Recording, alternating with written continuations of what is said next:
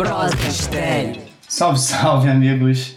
Boa tarde. Esse é o Prosa Estéreo de hoje. E aí, Marvin, tudo certo? Tudo certo, e por aí? Me ouve bem aí?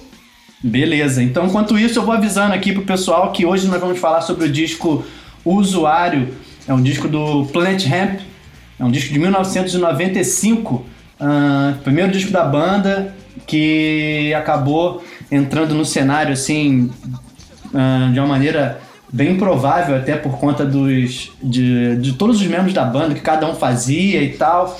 Mas geralmente é, é assim que surgem as grandes ideias os grandes projetos. Quando de repente você não pensa em muita coisa acha que não vai dar certo aí é que a coisa funciona uh, e dá certo. Então esse é o, é o caso do Planet Ramp. Então Marvin fala alguma coisa como é que tá Brasília cara? Você que tá nessa cidade uh, capital do país aí, como é que tá o clima aí, como é que tá o clima na cidade de várias maneiras, tanto das questões uh, climáticas como o clima da cidade mesmo, com a convivência, como é que tá sendo aí? Cara, tá assim, acho, acho, eu acho que aqui as pessoas estão respeitando. Ó, o Nando França falou que tá ouvindo de boa. É, eu acho que as pessoas estão respeitando bem, ao menos aqui, tá? No plano piloto, né? Que é essa região aqui mais central de Brasília, Asa Sul e Asa Norte eu vejo as pessoas respeitando bem, assim, respeitando bem quarentena, respeitando bem o uso de máscara. É... Mas essa realidade não, é, não se estende para outros locais aqui do, de, do Distrito Federal, né? Porque Brasília, mesmo as Açores Norte, a, a Lago Sul, é, Lago Norte, Noroeste, alguns lugares, Sudoeste, é, é, muito pequeno, né, cara? Muito pequeno. E as cidades que fazem parte do Distrito Federal, elas são grandes. Ceilândia, que é a, é uma, a maior cidade daqui de, do Distrito Federal, ela tá com um número de infectados absurdos. E, pra vergonha nacional aqui, a Papuda, famosa Papuda, que é o presídio onde os vários políticos estão presos, é, ela tem números de infectados maiores do que aqui do, do plano piloto. Então, assim, a Papuda tá descontrolada, assim. É, os presos, os, os trabalhadores do sistema prisional, assim, a galera tá se infectando bem lá, cara. Assim, bem, bem triste, né? Porque ainda mais que a sociedade acha que o cara cometeu um crime, ele merece morrer. Muita gente acha isso, nem todo mundo, né? Isso é um erro, né, cara? E os governos replicam isso e os caras estão lá sofrendo pra caralho, cara. É absurdo, absurdo. É. Mas assim, no, gera, no geral, tá tranquilo aqui, ainda não estamos na época de seca. A época de seca vai aumentar os problemas respiratórios. É, eu tenho um pouco, meu filho também tem. É, então tá chegando a época de seca e as doenças respiratórias elas vão circular mais fácil aqui, entendeu? Bacana, bacana. É. Só, só, só explicar uma coisa, desculpa. Período de seca é que aqui em Brasília fica, sei lá, seis, quatro meses sem cair um pingo de chuva. Aí é um pouquinho complicado. Bacana, bacana. É mais ou menos um parâmetro de todos os lugares, assim, e basicamente como as coisas estão sendo absorvidas por todo mundo. Uh, quem quiser fazer pergunta, alguma pergunta que possa surgir de curiosidade, repetindo, nós vamos falar hoje sobre o disco usuário do Planet Ramp, é o primeiro disco da banda. Uh, então, quem quiser fazer alguma pergunta, no rodapé aqui tem um símbolo de. um ponto de interrogação. É só clicar ali, manda a pergunta que chega e a gente bota aqui na roda, tá bom? Uh, vamos falar do Plant Ramp antes de falar do disco, né? Tava aqui iniciando enquanto o Marvin resolveu ali a questão do, do áudio. É, mas antes disso, na verdade, eu quero só deixar um recado para todo mundo, que é para todo mundo, se possível, uh, ficar em casa. É, quem puder, estar, enfim, lave sempre as mãos seja na torneira, seja com álcool gel, mas esteja sempre limpando, lavando as mãos. Uh, quem precisar sair de casa, use máscara, porque é muito importante, tá bom? Vamos fazer a nossa parte, se cada um, aquela história, se cada um fizer a sua parte, a coisa uh, tende a ficar mais leve, mais, uh, enfim, menos complicado do que já está. Mas é isso, gente. Vamos falar um pouco do Plant Ramp. Plant Ramp foi uma banda que surgiu ali no começo dos anos 90, no Rio de Janeiro. Uh, a partir do momento, a partir de um encontro né, entre o Marcelo Peixoto e o Luiz Antônio. Marcelo Peixoto, Marcelo D2 e o Luiz Antônio era o Skank, que foi talvez o grande mentor do Planet Ramp ali no início. A ideia da banda vinha muito da, da, das, das, ideias do, do, do Skank e tal. Só que eles queriam fazer uma, uma banda de rap, né? que era o que eles mais ali, tipo, sentiam que poderiam fazer melhor. Uh, só que quando eles se juntaram, eles caíram na, caíram na real de que nenhum deles sabia tocar nada, nenhum instrumento, na verdade. E não sabiam discotecar, não eram DJs, então fico. Tipo assim, eles ficaram numa linha sem saída ali e o resolveram realmente montar uma banda e chamaram amigos próximos, né? Chamaram o Rafael Crespo, o Bacalhau e o Formigão. E aí o Plant Ramp surgiu com L5, era D2, Skank, Bacalhau, Formigão e o Rafael na guitarra. Uh, e aí a partir daí eles começaram a fazer uns shows e tal. Uh, pegaram um pouco do cenário de festivais independentes dos anos 90, Super Demo. Aqui no Rio também eles sempre participavam de eventos uh, alternativos e tal. O D2 ele vendia camisa. Uh, foi até como a maneira como ele chamou a atenção do Skank foi que ele, o Skank sempre viu o D2 com uma ele vendia camisa logo, ele só usava camisa de banda, né? E tal. Então o Skank via muito ele de camisa de banda, tipo, pô, quem é esse cara e tal, sua camisa maneira de banda, tá em todos os shows. Uh, e aí começou essa, o papo entre eles, surgiu através disso. E vale lembrar que o D2 vinha muito para Itaboraí para os eventos que o Sérgio Espírito Santo fazia aqui na praça, justamente para vender camisa. Uh, o D2 não tinha nem dinheiro para pagar o, o, o, ele não tinha dinheiro para pagar o ingresso dos shows. Então o D2, ele, na venda da camisa, ele pagava ingresso. Mas quando ele não vendia camisa suficiente, ele pulava amor do circo voador, pedia para entrar nos shows de graça. Então o Marcelo D2 é uma figura. Já, já tocou no skate rock aqui, então é uma figura bem, bem, bem, bem, bem particular aqui de Itaboraí. Mas fala aí, Marcos. E é interessante também porque é, ele é uma geração diferente da geração dos anos 80, né? Que nos anos 80 vem aquela galera ali é, muito bem nascida, né? É, não que isso seja bom, seja ruim, mas sim. Não, característica, tinham, né? É, era uma galera daqui de Brasília, outras do, outros do Rio, alguns de, do Rio Grande do Sul, mas sim, todo mundo muito bem nascido e tal. E o, a galera dos anos 90, é, alguns, como o Planet Ramp, como Marcelo D2, como a galera da, da banda, eles eram raladores, era uma galera assim, D2 vendendo camisa, Skank era um cara, um louco, pô, um, um, um não vou falar que. É o cara um loucão da, da, da, da Lapa, né, cara? Quem assistiu o filme é, é, Legalize Já, inclusive. O filme é excelente, né? Conta ali a. a eu acho que é um, é um filme muito bom no sentido de que mostra como a amizade dos dois é, é, foi forte e construiu o Planet Ramp é, de acordo com essa amizade. Principalmente pela força que o Skank deu pro Marcelo de botar aqueles rap, aqueles raps que ele fazia ali, aquelas coisas que ele escrevia pra frente, né? O Skank, eu acho que ele foi, assim, muito importante, muito importante, apesar de, infelizmente, ele não ter gravado o disco, né, cara? É, porque em 94 o, o Skank veio a falecer em decorrência da AIDS, ele era portador do, do HIV, uh, ah, ele morreu em decorrência disso, e a banda praticamente terminou e tal. A banda Ó, o Rony Peterson apareceu que nosso querido amigo tem uma ótima história do D2. Ó, cara, você vai ter que contar, não sei como aí, mas você vai ter que contar, hein? Conta aí na, é, na, nas, nas respostas, é, nas campo perguntas. de perguntas aí, na, no campo, no rodapé, na, na, na, interrogação, vai abrir um campo ali de texto, digita ali, manda aqui que a gente bota e vamos falar dessa história que o, o Rony é, foi muito próximo também aqui dos eventos de Taboraí, tocando com, a, com as bandas. Era Plebeu Suburbano, eu acho que ele tocava. Eu lembro agora, acho que era Plebeu Suburbano. Me corrija se eu estiver enganado, Rony. E tocou também no Tubarões Voadores e trabalhava nos eventos aqui da cidade junto com o Sérgio. Então, os bastidores ali, o Rony tem muita história também para contar é, baterista, tocou na peça do Roberto Bom Tempo, né, sobre o Raul Seixas, Raul Fora da Lei, se eu não estou enganado. Eu fui hold um dia de, dele numa, numa peça, o meu irmão também foi hold, então... Fui Rony, duas vezes, assisti a peça duas, duas vezes. vezes assisti até o um ensaio uma vez da peça, foi, eu acho que, o, o, ensaio foi melhor do que a, que a peça foi em Petrópolis. então, para vocês verem, o Rony é um grande amigo, tá lá em Teresópolis, e trabalha também embarcado, enfim, grande figura, grande abraço aí, Rony. É, então, aí o, o Skank faleceu, né? Decorrência da AIDS. E a banda, tipo, ficou ali, vamos, vamos terminar, vamos continuar, o que, que aconteceu?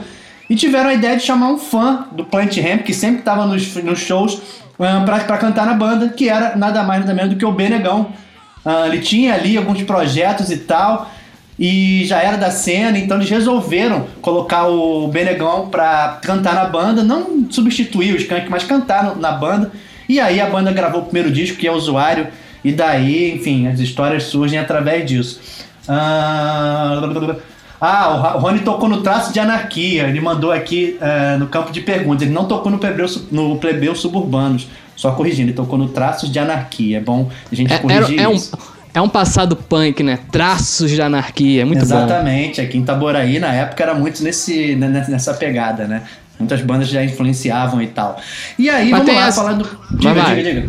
Não, Não é, porque nessas, nessa história do início da banda, é... eu acho que até o filme retrata um pouco isso. Que o, o Marcelo, é, eu acho que ele chegou a morar no Garage. Um hum. negócio meio louco, assim, é porque ele a relação no dele.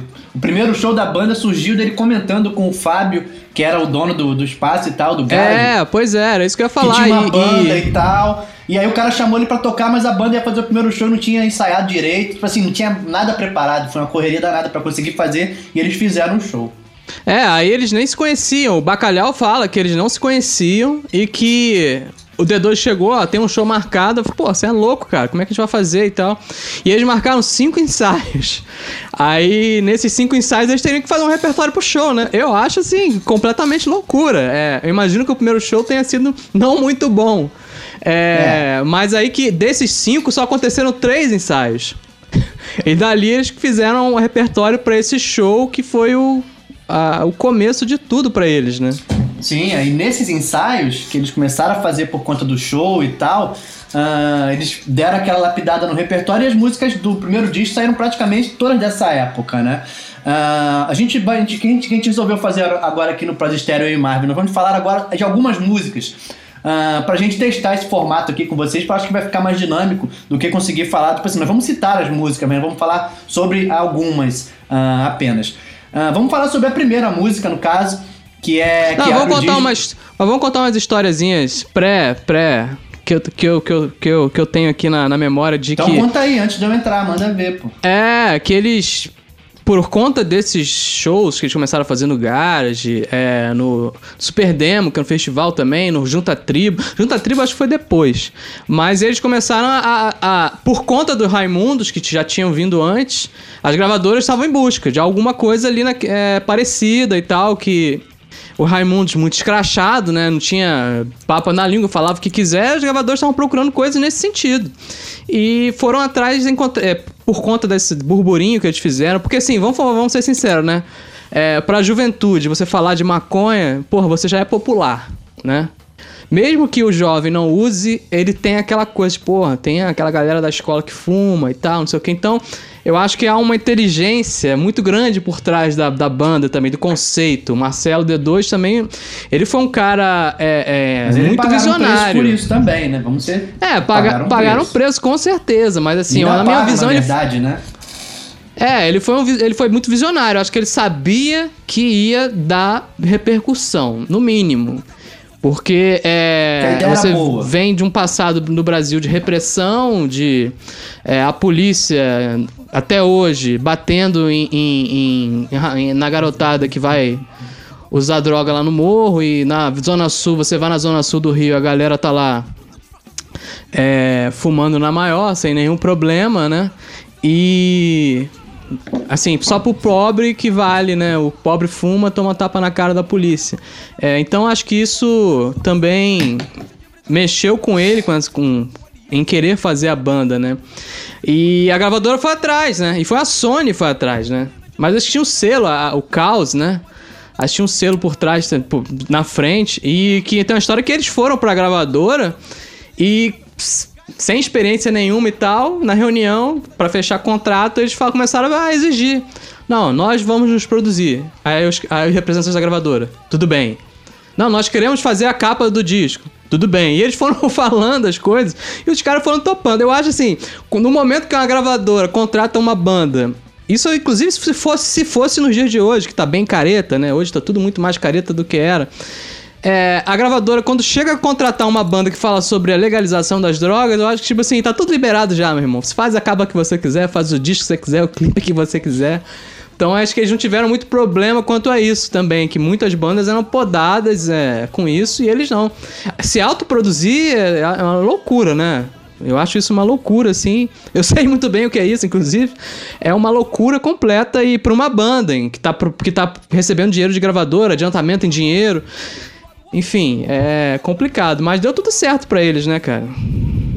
Não, exatamente. Vamos falar aqui, o Rony botou aqui a história, ele escreveu e botou no comentário. A Rony tá falando aqui, Rony Peterson, dividindo o lanche do show e o D2 estava sentado com a gente. Daí ele falou que adorava o Tubarões, que é o Tubarões Voadores, a banda aqui de Itaboraí. Uh, mas as letras eram muito inteligentes. Daí ele manda: Estou montando uma banda que vai falar DAC, DAC vai, vai falar ou vai se chamar DAC? Como é que é isso, Rony? Eu não entendi o final. Vai, chamar, vai falar DAC. DAC, mas enfim, eu acho que deve ser de repente maconha, entendeu? Vou, vou, vou, montar uma banda que vai falar de maconha. De repente, Rony, você finaliza aí a, a, o final da história que vai ser mais Diga. Segundo o nosso amigo Sérgio, que, que, é, que, é, que é muito amigo do D2, o D2 falou para ele uma vez que, ó, eu vou fazer uma banda que vai falar sobre maconha e vai dar tudo certo, eu vou estourar com essa banda, vou ganhar dinheiro. Segundo o Sérgio, ele falou isso é, com todas Rony as falou letras. ali, ó. Rony, Rony colocou ali, ó, montando uma banda que vai falar de maconha. Cara, exatamente, tipo, é maneira essa história. Engraçado e, e até fortalece o que o, o que o Sérgio conta aí, o que o Sérgio já contou. É muito. Cara, naquela época, né? 94, na verdade no início dos anos 90, né? Aí a MTV tinha surgido, como ajudou muitas bandas, né? O próprio Raimundos, com que o, o próprio Raimundos que você falou, que também tem uma forte ligação com Itaboraí. Uh, então a, a, a, MTV chegou, junto com a MTV, chegou uma outra, uma outra maneira de se pensar e uma outra maneira de se comunicar, principalmente. Entendeu? Eles conseguiram é, atrair essa essa juventude e tal, essa galera pós-adolescente, talvez até adolescente, para falar sobre assuntos, debater assuntos mais, mais, mais, mais, mais é, muitos tabus, na verdade, que a MTV também falava sobre sexo, uh, falava, além de falar de questão de drogas, também falava sobre o sistema carcerário, tinha vários debates que eles faziam. Lembro que às segundas-feiras tinha um programa que era o tema eles tinham os, os mais diversos é, convidados para falar de um tema e às vezes que tinham opiniões completamente diferentes. Só que diferente de hoje, se tinha debate, se tinha conversa, se tinha respeito sobre a opinião do outro e tal. Então a MTV ajudou muito o Planet Ramp, né, na verdade, que a MTV abraçou ali o, o Planet Ramp logo no início uh, e botou para tocar, né? Uh, falando mais sobre o disco, começando a falar na verdade sobre o disco, Marvin, é, vamos falar um, rápido sobre a Não Compre Plant, que é a primeira música do disco.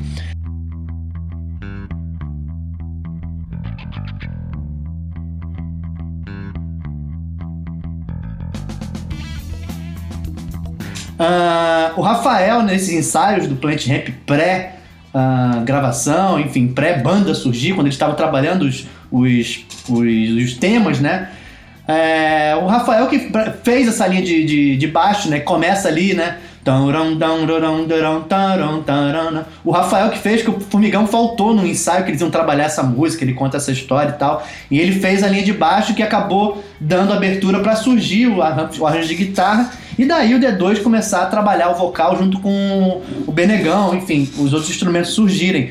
Uh, eu acho essa música muito boa, muito forte. O D2 falou que foi mesmo, foi nada pensado, foi muito que o que vinha na ideia ele escrevia e ele pensava só em, em incomodar, entendeu? Foi uma letra que ele fez para incomodar. Então, a, o disco começa com essa música que já é uma porrada, né? Já chegam de voadora total. Ela é até um pouco pesada, a letra ele fala muito direto nos assuntos, que tanto que o, disco, o título já diz isso, né? Não compre, plante. Então, é, ele já fala... chegaram chegando, né? Ele fala muito dessa coisa que eu, que eu comentei agora há pouco, né? Da, do, do jovem que é, sobe o morro pra comprar comprar droga e toma tapa na cara da polícia, né? E enquanto isso, a polícia tá lá recebendo arrego do, do traficante.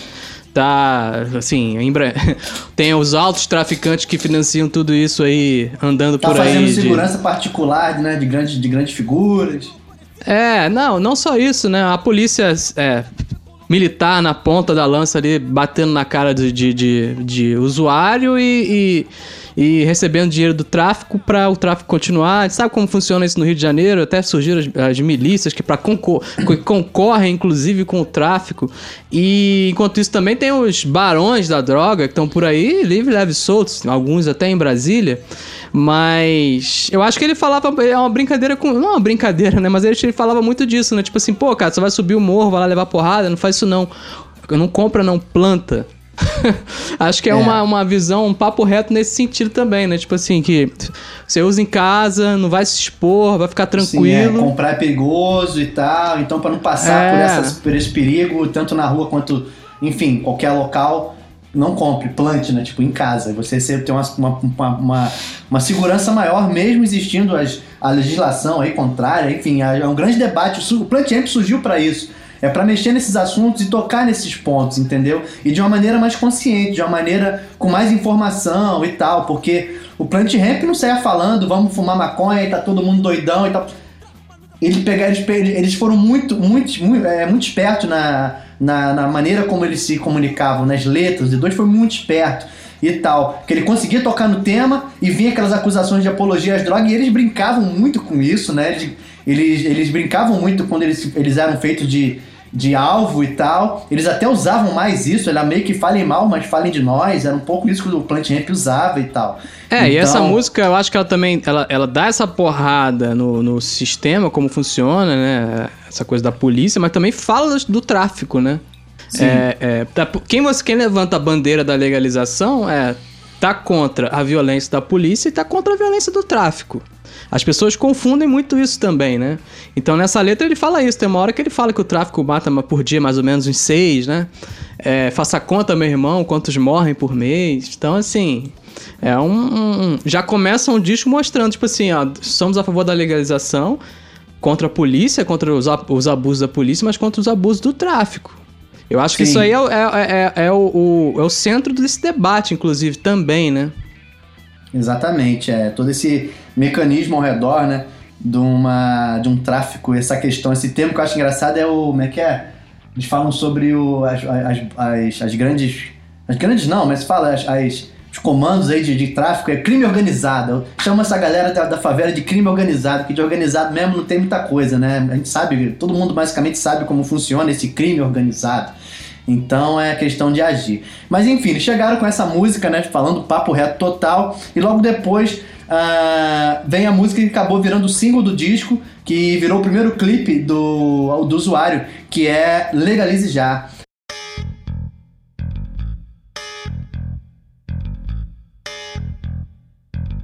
Uh, legalize já, né, cara? Tipo, outra música que surgiu em cima de uma linha de baixo de guitarra do Rafael, Rafael foi muito importante nesse, nesse sentido também, óbvio, além das questões todas da, da carreira da banda.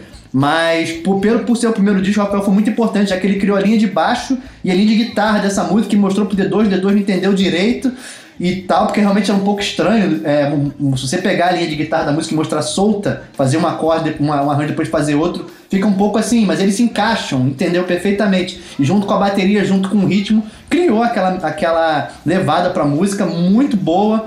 E o clipe foi censurado, é, só podia passar entre 23 horas do dia até as 6 horas da manhã do outro dia. Não podia passar de dia na, na TV e tal, porque a MTV levou, né? A MTV levou esse clipe pra, para as autoridades, entendeu? A MTV ficou com medo de passar o clipe, levou para as autoridades, as autoridades autorizaram, mas colocaram essa observação de se passar entre 23 horas de um dia até as 6 horas da manhã do outro. Fala aí, Marvin. Eu lembro que era bem, eu era bem moleque, mas é, é como a gente, eu lembro de, eu era muito moleque, inclusive quando a MTV começou, mas eu tava lá assistindo, eu e você, Astrid e tal, canal 9, pegava lá no, no UHF, se eu não me engano. Acho que no início nem era, acho que era liberado, mas enfim. E eu lembro disso, eu lembro que foi um, um burburinho, né? Pô, porque pô, o clipe do Planet Ramp só pode passar depois de 11 horas. E, tinha, e a galera ficava esperando. Assim, foi, acabou que foi um tiro no pé, né, cara? Porque criou um marketing absurdo pro clipe. Todo mundo esperando pra ver, pra ver. Aí você ia lá assistir o clipe. Porra, é isso que os caras censuraram? Tipo assim, um negócio na, normal, assim, uma coisa de caras jogando sinuca num bar. Talvez tenha sido gravado na Lapa, não sei. Essa história eu não sei, a gravação do clipe. Mas, assim, super tranquilo. Você não sabe nem se os caras estão fumando maconha no clipe ou não. Não dá nem essa. É, então aí surgiu, acho que aí já veio aquele estigma, né? Que começou a perseguir a banda a partir desse momento. Que tipo assim, pô, esses caras maconheiros falando de, de, legalização, o clipe deles tem eles fumando lá é maconha, não pode deixar as crianças verem isso não, os adolescentes. E, cara, um, na, isso para o marketing da banda foi um tiro no pé atrás um tiro do pé das autoridades.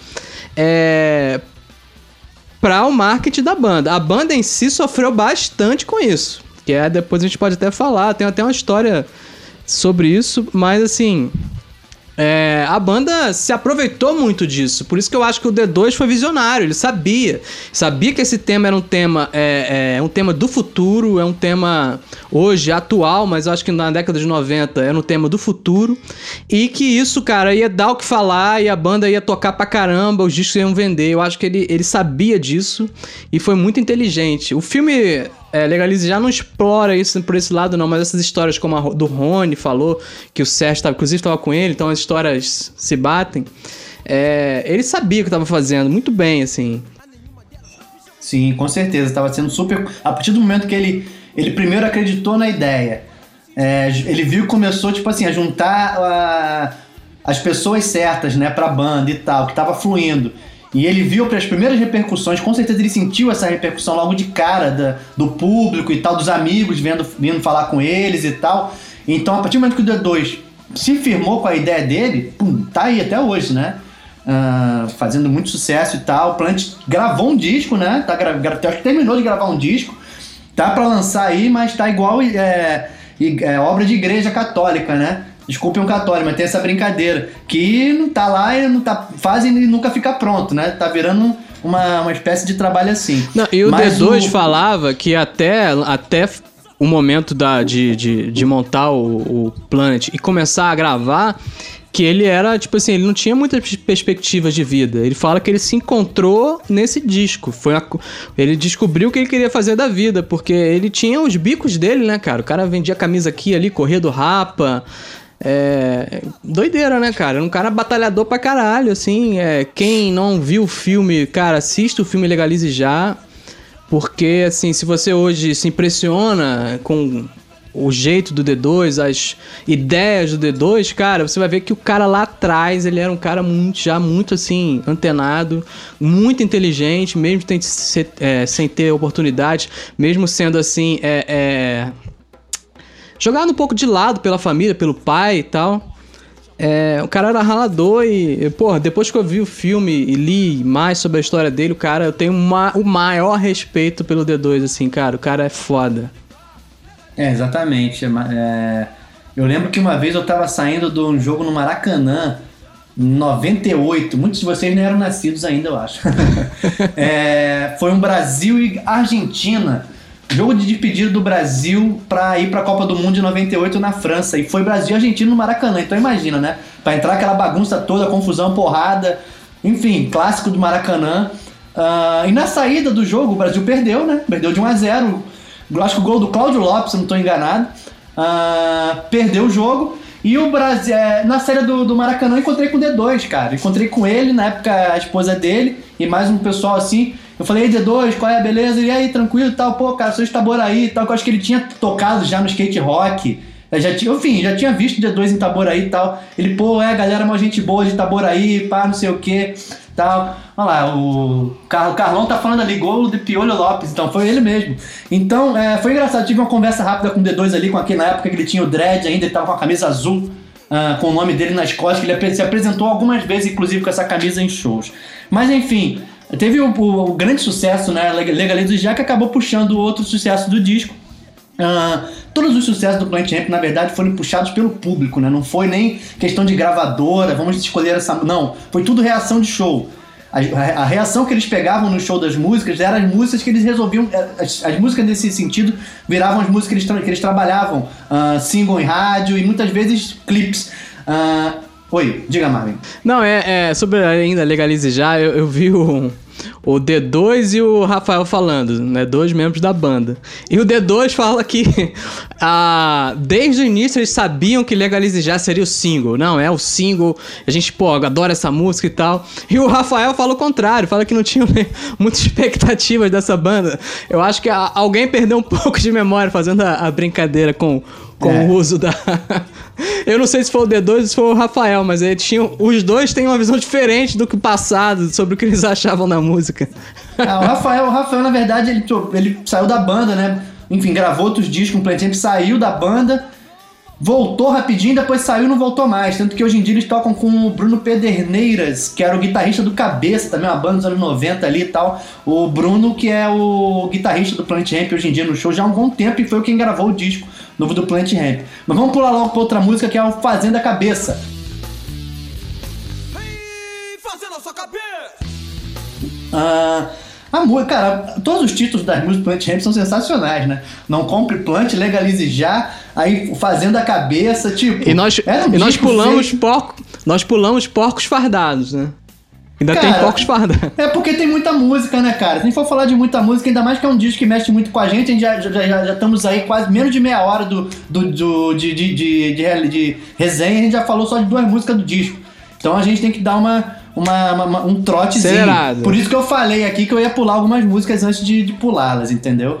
Então, Fazendo a Cabeça é uma música que eu acho bem interessante, porque ela, na minha visão, ela tem uma influência muito forte do que era feito na época, principalmente ali pelo Rage Against the Machine que é uma, uma, guitarra funkeada na, na, na, enfim, durante a música e um riff de guitarra puxando o refrão, né? E tinha muito plantinha. Pam, pam, pam, pam, pam, pam, pam, fazendo a sua cabeça, depois pum, voltava pro funkão. Era muito uma pegada que o Rage Against the Machine tinha na época. E outras bandas faziam, na verdade. Plant Ramp surgiu muito disso, né? Eles eram uma banda de rap originalmente, que viraram uma banda de rock, mas eles sempre foram rap. Então, as referências da banda sempre foram ali Beast Boys, uh, Body Count, uh, bandas que mexiam muito nisso, com rap, com rock também, obviamente. Né? NWA, os grandes uh, Dr. Dre, que o D2 gosta muito, enfim todos os, os, grandes, os grandes rappers ali, Tupac.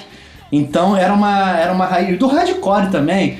Então o Plant Ramp tinha muita coisa bacana, muita influência legal. Então acho que essa música eu acho importante falar porque eles conseguiram mexer o funk mesmo ali, uma guitarra com distorção, mas bem funkeada, e um riffzão de guitarra puxando a música e também pré-refrão e tal. Você tem alguma coisa a falar dela, Marvin Costa? Ah, essa foi a primeira música que o D2 escreveu sozinho para o Planet Ramp, né? É, eu acho a música muito boa. E eu acho que também na, na, letra eles falam, tem uma parte que eles falam também que. É, que eles não falam só de maconha, tem muito para dizer, já é um recado também ali. Já vem o disco falando de muito da legalização, muito do, do da violência por conta é, do tráfico. E eles falam isso também uma parte.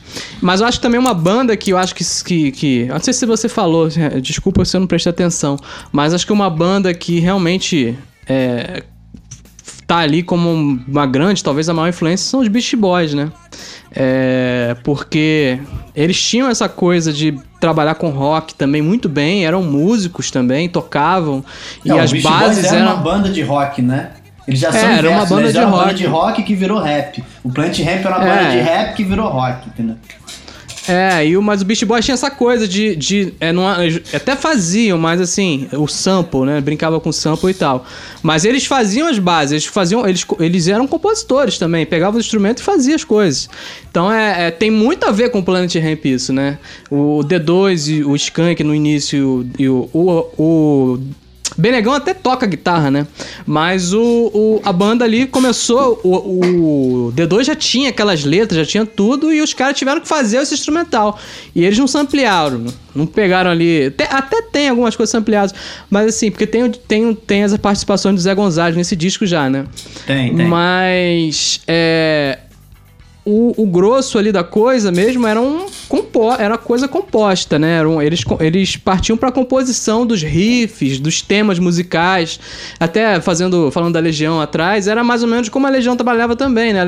Era um pouquinho diferente porque o, o, o, Marcelo tinha as letras e os caras faziam o instrumental. E a Legião no Quatro Estações não tinha as letras, fazia o instrumental e o Marcelo começou a compor, o Renato começou a compor depois. Mas tem isso, né? Eu acho que Beast Boys, inclusive nessa música, eu acho que é muito forte isso. É, eu acho que é a maior influência, assim, do, do Plant Ramp para mim. Depois de chegar a trabalhar, inclusive, com o Mário Caldato, né? Que é o produtor, foi o produtor do Beast Boys, do Blur, de outras bandas, de outros artistas e tal. Então, assim, eu acho que isso também mostra. E o D2 também foi, foi produzido pelo Mário Caldato Jr., que é um brasileiro que vive lá fora e que produz uma galera. Um cara super bem sucedido, um cara talentoso demais. E eu acho que essa ligação posterior a esse disco com o, Marce com o Mário Caldato mostra quanto que eles são loucos pelo Beast Boys também.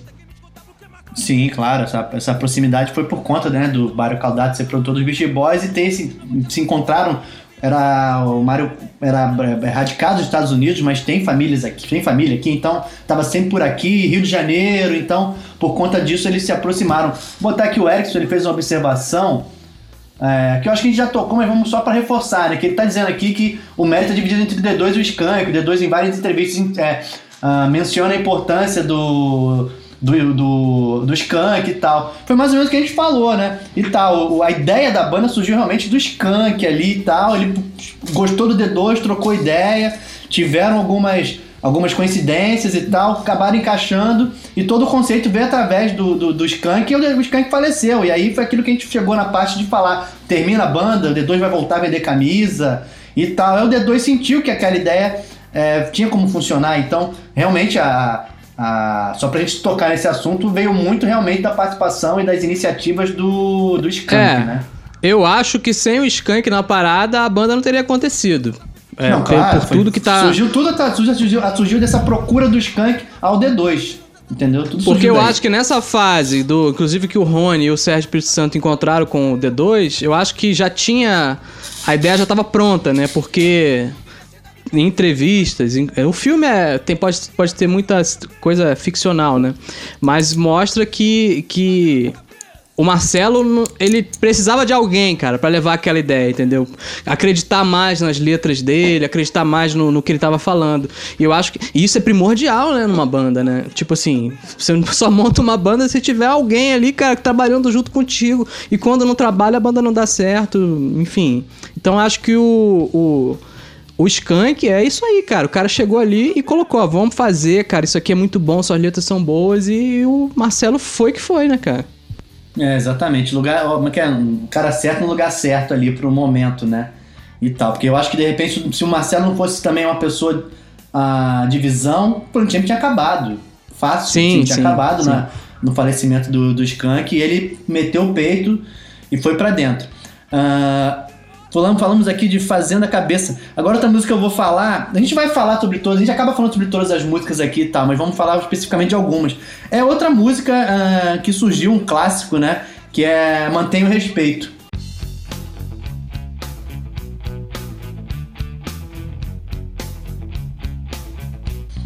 Mantenha o respeito, é, entra pro hall da, das músicas do Plant Rap que tem nomes sensacionais. É, o refrão maravilhoso. Os caras eles, eles tocavam em assuntos assim, é, tabus e eles eram perseguidos. Muitos shows do Plant Ramp não aconteciam. Tipo, tava, tava divulgado, tava com ingresso vendido, muitas vezes ingressos esgotados. E chegava uma ordem judicial impedindo de fazer o show. E quando tinha o show, era tipo, muito polícia, era, era muita polícia nos shows do Plant Ramp, revistas e tal. Tipo assim, eu fui no show do Plant Ramp em 96 ah, o Planet abrindo pro Raimundos, lá no antigo Metropolitan, no Rio. Sai lá de Itambi, né? Aquela loucura. Eu e meu amigo Luciano, Luciano Martins, vulgo Zóio, nós fomos lá de ônibus, chegando lá, era na Barra, né? Então, tipo, era muito mais tranquilo. Então, dentro de um shopping. Então, não houve uma, uma questão forte como já como corria do Plant Ramp no Circo Voador, por exemplo, no Canecão e tal. Tinha muita polícia e tal. Nesse show, nesse show do, do no Metropolitan não tinha tanta gente. Ah, não tinha tanto policial. Gente, tinha, foi lotado o showzaço do Planet Rap. Uh, e manter o respeito, cara, virou um single, né? Como as outras músicas que a gente fala, que vai, vamos falar, que estamos falando. Elas viraram single, porque o público abraçava essas músicas e tal nos shows. Uh, e o Plant Ramp, como você lembrou bem no início, não tinha produtor do disco. É, não tinha um produtor ali, eram eles que faziam, que escolhiam os caminhos deles ali no início. Então, é, eles que se acabavam junto com a, com a, opinião de algumas pessoas próximas, escolhendo ali as músicas para trabalhar. E depois a gravadora começou a ver que eles estavam vendendo disco, os shows lotados, os caras virando referência para a juventude e tal. Então a gravadora depois começou realmente a dar um suporte maior ao Planet Ramp com produção, com horas de estúdio, essa coisa toda. E, e Planet Ramp surfou bem essa onda que eles mesmos provocaram ali e tal. E manter o respeito tem várias curiosidades, né? Tipo, o solo de guitarra, que todo mundo pensa que é o solo de guitarra da música, né? Que a música tem um, meio que um solo que. Não, perdão, um solo de teclado, né? Todo mundo pensa que é um solo de teclado, né? Que é um. É, o som é muito de teclado, só que não é teclado. É, um, é guitarra, né? Mas você quer falar melhor sobre isso, mas explicar o, o, a história desse solo de teclado que não é teclado, é guitarra? Você que é guitarrista? É, é, o, o, é uma caixa Leslie, né? O Rafael ligou o, a guitarra numa caixa Leslie, ela é uma caixa que geralmente se usa para ligar um Hammond, que é um órgão. E ele ligou a guitarra e. O Lulu Santos faz, gosta dessa caixa também, né? É uma caixa que é, tem, um, tem uma mítica e tal. Que ela tem altos falantes que rodam dentro dela e ela cria um efeito Doppler, né? E é bem uma coisa de física. É, e ele fez, e todo mundo acha realmente que quem ouve acha que é um teclado, né, cara? E existem Sim. hoje, existem também Até pedais. um trêmulozinho, né? Fica um trêmulozinho é, no solo, parece que é. tá tudo de, de, desenhado para ser um teclado, um órgão, né? É, e existem pedais que simulam isso, é. Ah, então, é, é ele trabalhou, ele não, ele não só plugou a guitarra no, no, no LED, ele também trabalhou uns efeitos e tal, coisa bem sutil, mas foi muito em cima da sonoridade da, da caixa que ele resolveu que ele resolveu ligar, entendeu? Mas eu lembro também, cara, que na ah. época que a gente. Nessa época, mais ou menos, eu tava começando a montar bandas e tal, né? Participar de bandas. E essa. Primeiro que a banda, a primeira banda que eu montei, eu acho, era, era totalmente influenciada por Plant Ramp, né? É, o nome da banda era Bala Perdida, que é o nome da, do, da última música desse disco. E, mas naquela época, é, no ano de 90 ali, é, é, eu lembro que, tipo assim, Mantenha o Respeito era uma música que. Eu entrava nas bandas e as bandas tocavam essa música, assim. Era... Toda banda Todas tocava as bandas tocavam, é. Todas as bandas é, da nossa cara. geração ali tocavam essa música. Era muito louco, assim. Aí você já sabia, não, não, ah, manter respeito, todo mundo sabia tocar. Tipo assim, não, tinha, tinha um caso engraçado, tem um caso engraçado disso, porque eu sempre gostei muito de bateria, né? Tu sabe disso. Eu até brinco que meu. Brinco não, foi meio que meu, meu, primeiro instrumento foi meio que bateria, baixo ali e tal, mas eu arranhava na bateria e tal. Tive uma banda que eu tocava bateria e cantava, mas enfim, vamos falar disso depois. É, é o bumbo era, era igual contratempo, seu bumbo na é, bateria. Exatamente, eu não sabia tocar bateria, mas eu tinha uma coisa que ninguém tinha na época, que era ritmo, né? Eu tinha ritmo na época, coisa que ninguém tinha. Então toda vez que eu ia pra bateria tocar, é, por exemplo, manter o respeito, começava certinho, parava certinho e tipo, tinha ritmo. Os caras, caraca, Alex, porra, maneiro, tá tocando bateria pra caralho. Tipo, nada a ver, eu fazia a mesma mão, o, que, o movimento que eu fazia com a mão direita ali no chimbal era praticamente o que eu fazia com o pé no bumbo e tal. Era marcando o tempo, como meu irmão falou, meio que parada, uma marcação de música eletrônica, né? Aquele, aquele aquela martelada, né? E tal. Então, pô, Mantenha o Respeito virou um grande sucesso, um grande hino. D2 toca isso no show deles, ele faz versões, né?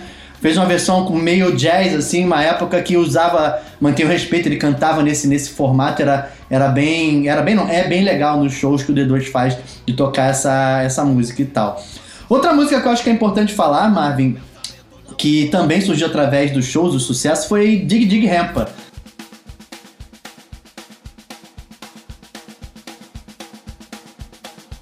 que ela começa ali, né? Com aquela, aquele rufar de bateria, de caixa. É uma coisa Bem, marcial ela, ali, né? É, marcial, ela vai crescendo, né? O volume tá baixo, ele vai dando aquela força na, na, na baquetada e o D2 entra com a letra, sendo a um que eu tenho ali dizer, e ele só, é, é só voz e bateria.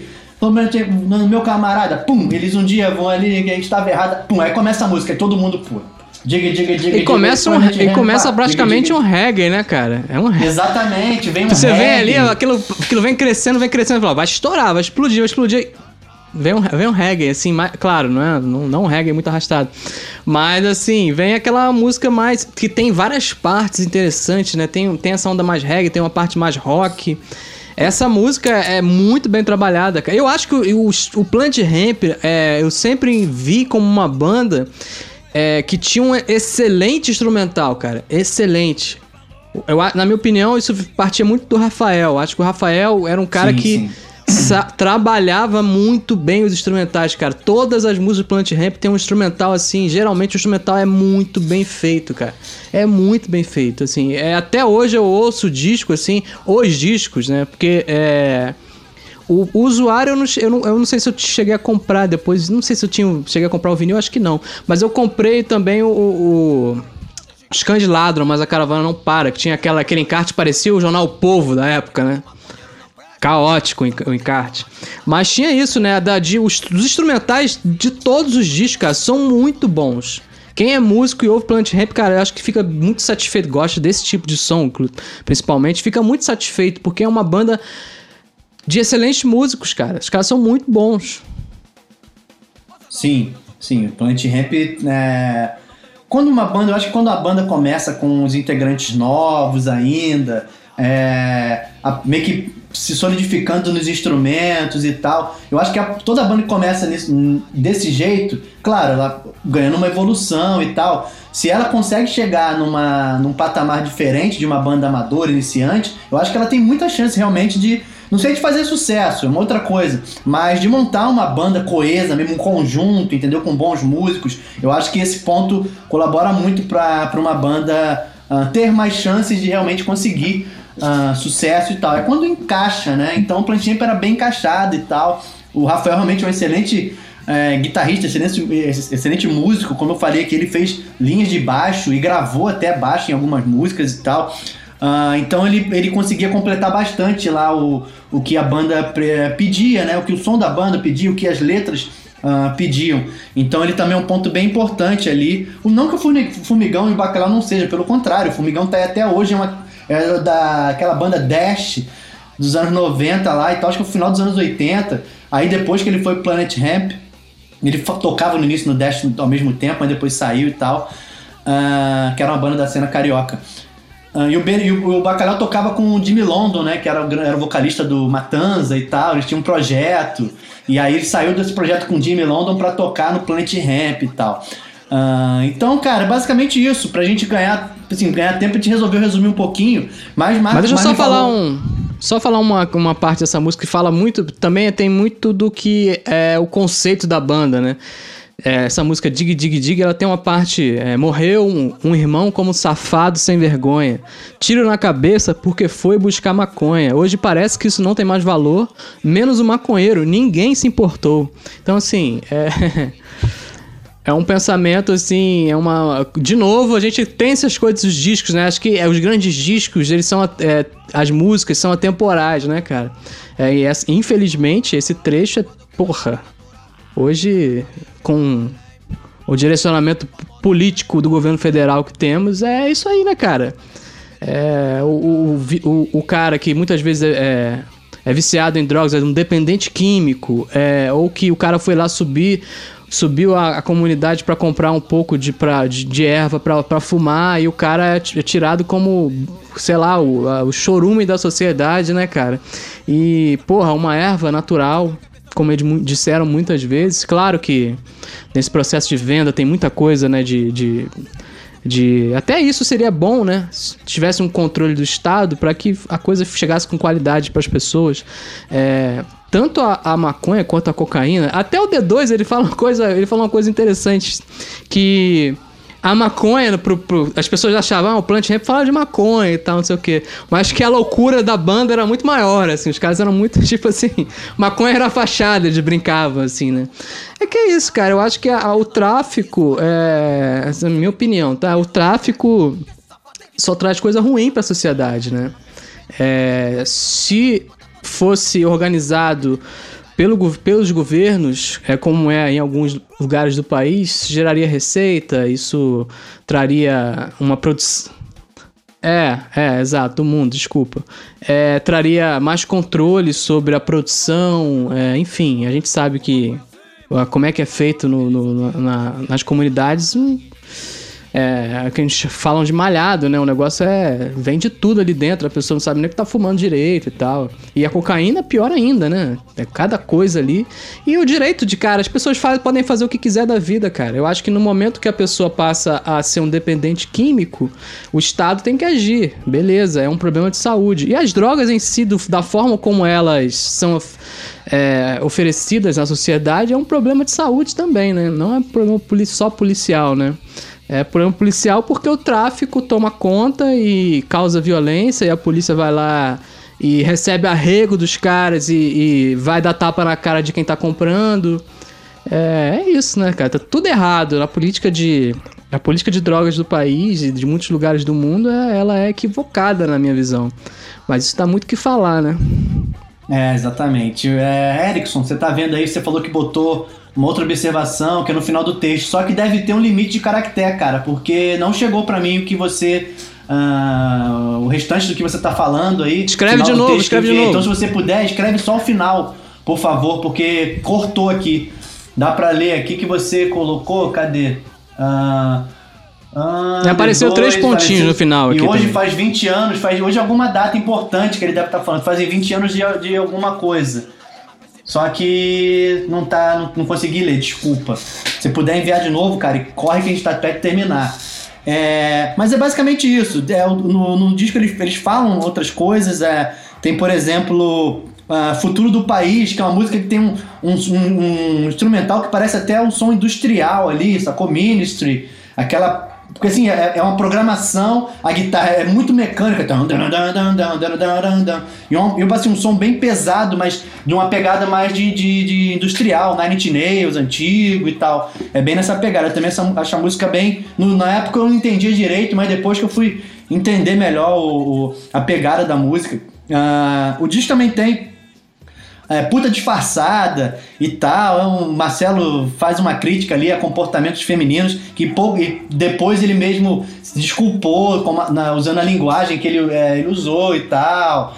Enfim, ele reconheceu que foi infeliz em muitas coisas que ele falou, inclusive até no próprio, acho que legalize já que ele fala que a, a, a segurança não é, é mantém o respeito que ele fala que a segurança dele ele fazia na cintura, né?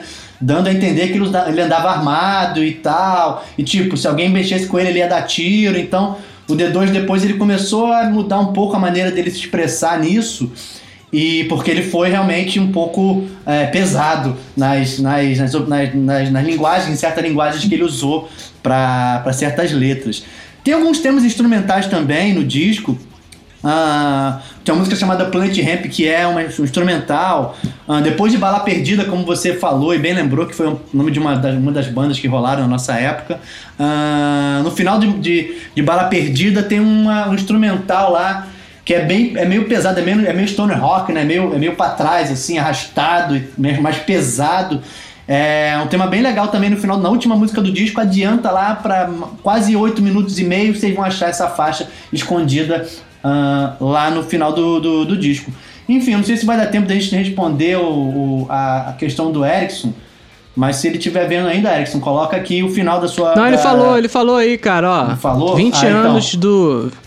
Ah, 20 beleza. anos do último disco do Planet. O último disco do Planet, 20 anos, e qual a expectativa do próximo disco? 20 anos depois? Então, é bacana saber que hoje faz hoje realmente faz 20 anos, é um ponto que a gente, eu particularmente não toquei, não tenho problema em reconhecer. Uh, foi, eu acho que foi o quê? Foi os Cangelados, a cara. Qual foi o último disco? Foi Quadrilha da Fumaça, né? Eu não lembro agora. Esquadrilha da Fumaça, né? Então, é. Pô, foi um descasso, né? E tal, e beleza, acabou a banda. Ficou naquele ato e voltou a fazer shows esporádicos, quase que igual Los Hermanos, assim, tipo, quando a, a situação, a funil, quando o funil ficava fino, voltava com a banda e tal, legal. É, e o D2 se solidificando como um cantor solo, né? Artista solo, trabalhando com rap, trabalhando uh, até às vezes com alguns dos Planet Ramp, né? Nos discos, mas raro, ah, muito raro. O, o, o, último disco foi o Sagaz Homem Fumaça. Sagaz a invasão Homem do Fumaça, Sagaz que é, o, que é o que tem Esquadrilha é. da Fumaça, a música, eu acho, né? É, é. Esquadrilha da é Fumaça, é. é. nós, nós, Exatamente. Nós, você errou só o nome, mas o disco era. Você quis dizer esse é. disco mesmo, tá certo. Então, o que eu acho que o disco vai ser, não sei. Eu acho que o disco tem que vir porque o Plant Ramp toca em assuntos urgentes, sempre tocou durante toda a carreira deles, até curta a carreira deles. Uh, e eu acho que eles têm tudo para vir com, com, umas, com umas letras bem atuais eu acho que eles estão demorando também a lançar o disco porque o país está tão confuso, né? Há tanto tempo que o Brasil está confuso aí e tal. Então você lançar um disco querendo, é, sei lá, fazer algo diferente é, tão, é, muito, perigo, é muito perigoso é, com relação ao mercado, talvez. E também com a mensagem ser absorvida, porque você vê grandes artistas não estão lançando disco. Eles estão fazendo turnês de discos clássicos e tal. Raros são os artistas que lançam disco. O Frejá tá para lançar um disco agora e tal. Mas enfim, diz aí, Marvin. Não, é, é, é, a expectativa é maravilhosa. Eu acho que o Plant Ramp é necessário nesse momento. Mas eu tenho uma história que uma vez eu tava tocando. É. Não sei se caiu aí, cara. Voltou, voltou. É. Voltou. Uma vez eu tava tocando no, no, na, em São Domingos, no bar São Dondon, e no final o, o Black ele apareceu querendo tocar e tal. Eu falei. Aí eu, tinha acabado de raspar o, o, os dreads, tava muito louco. Naquela época ele tava extremamente louco. Mas aí eu falei, não, vamos tocar. Aí eu tinha um violão lá e comecei a tocar com ele. Aí ele até ficou meio louco, assim, porque eu era, eu era mais, bem mais novo, assim, e, e, toquei Police, The Cure. Eu toquei só rock com ele, cara. Fiquei tocando, assim, assim, eu e ele, assim, e uns malucos que estavam com ele Violão e voz, louco. Marvin Black Alien. É, foi no, no, no fundo do, do, bar, assim, aí os caras estavam tocando com, comigo lá, que era com a Rafaela Torres, a cantora, chamamente ficaram lá e tal. Aí ele até falou, pô, como é que você conhece essas coisas? Pô, você é muito novo, eu toquei, eu já tocou Joy Division, tocou muita coisa, assim, no violão. Aí eu falei, não, pô, aí até falei que o pai do Black, ele é, trabalha na prefeitura de Saboraí, não sei se trabalha até não hoje. Sei, não sei nem se ele trabalha ainda, acho que ele já se aposentou, cara. É, Seu mas ele Rui. falou. Aí eu falei, pô, vamos tocar uma do Planet. Ele, porra, tá maluco? ele tá maluco, porra? Por causa do Planet Ramp eu fui preso, porra. Não, deixa essa parada pra lá, tá maneiro aí, tá tocando, então vamos tocar outras coisas aí. Mas então, é, eles foram presos na época em Brasília, aqui em Brasília.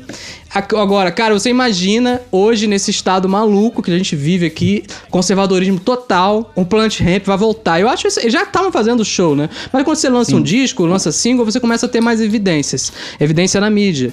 E você imagina nesse momento o Planet Ramp tocar, cara, eu acho isso. Ah, seu Rui, seu Rui, pai do Black Ale. É, seu é, valeu, valeu, Carlão. E, cara, é. Eu acho que eles são necessários nesse momento. A gente tem que dar um tapa na cara do conservadorismo também, porque o outro lado também tem voz. Não importa, se você quer ser conservador, beleza, cara, maneiro. Total respeito. Mas tem um outro lado que não quer, que não, que não concorda com isso e tem todo o direito de chegar e falar o que quiser também. Porque hoje os absurdos estão vindo mais dos conservadores. A galera tá muito calada, eu acho, também, assim. É, eu acho que nesse es- estado que nós vivemos hoje, onde a polícia, muita, a polícia muitas vezes, ela concorda com essa linha do, do, do governo federal atual e a cultura do jeito que tá largada. É, agora vamos, vai assumir, vai ter um, vamos ter um ministério, provavelmente um uma secretaria da malhação, né, com com Mário Frias, vai, deve, se tava ruim com a, com a, com a Regina, imagina agora. É, então, o Planet Ramp, o D2, esses caras são necessários. Eu acho que eles têm que vir com tudo, cara. Eu tenho maior expectativa. é, eu quero que o disco seja, assim, muito. to- Que toque em pontos muito importantes pra esse momento, que eu acho que o D2 sabe fazer isso. É, vamos ver se eles conseguem lançar aí o disco.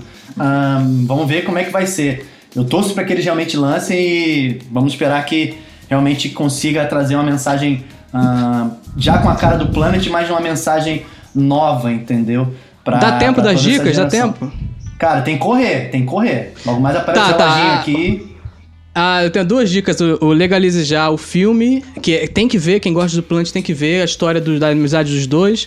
E a outra dica é o filme Os Sonhadores, do Bernardo Bertolucci, que é muito bom, muito bom. Eva Green tem umas cenas muito fortes, assim, de, de, de, de nudez, mas o, o, o pano de fundo é incrível. Se passa na França. É um filme Beleza. do caralho. Os Sonhadores. Maravilha. Vou dar outra dica pro pessoal. Vou ver se eu consigo colocar aqui pra vocês, ó. Ah, não é isso não. Eu fiz cagada. É isso aqui, ó. Semana que vem nós vamos falar sobre o disco What's the Story Morning Glory do Oasis. Então, segunda-feira que vem, vamos falar do What's the Story Morning Glory, que é o segundo disco do Oasis, ah, que foi o disco que estourou a banda, já tinha feito um sucesso, mas esse foi o disco que deu o boom total. Mas é isso. Marvin, quer dar um recado final? Só isso, tudo certo? Não, se cuidem, gente. É, a gente tá falando aqui, parece que tá tudo normal no país, mas o país tá virado de cabeça para baixo enquanto o mundo tá se recuperando. Países vizinhos estão muito melhores com a questão do combate ao coronavírus, ao Covid. Nós estamos totalmente perdidos com governadores tentando segurar a onda. Aqui já não tá segurando mais, vai reabrir tudo aqui, cara. Subindo o número de contágios, gente morrendo mais aqui, o comércio vai reabrir, amanhã reabre tudo. Quinta-feira reabre shoppings. É, e eu não sei, cara, eu não sou especialista, mas assim, eu temo muito por isso. Então, assim, lavar É. as mãos, evitar aglomeração e máscara. É o que eu posso isso. falar, cara, porque mais de 20 mil pessoas já morreram no nosso país. É isso, E parece é que isso. nada tá acontecendo, as pessoas estão anestesiadas. Valeu, valeu, Marvin. Vamos correr aqui, gente. Obrigado. Segunda-feira que vem nós voltamos aqui. Se cuidem, fiquem em casa, lavem as mãos, higiene, usem máscara, se cuidem, por favor. Valeu, gente. Até semana que vem. Pros Estéreo. E vai subir pro. Vai virar podcast essa semana, vai entrar nas redes, hein? Podcast desse programa. Tchau, tchau, galera. Valeu, Marvin.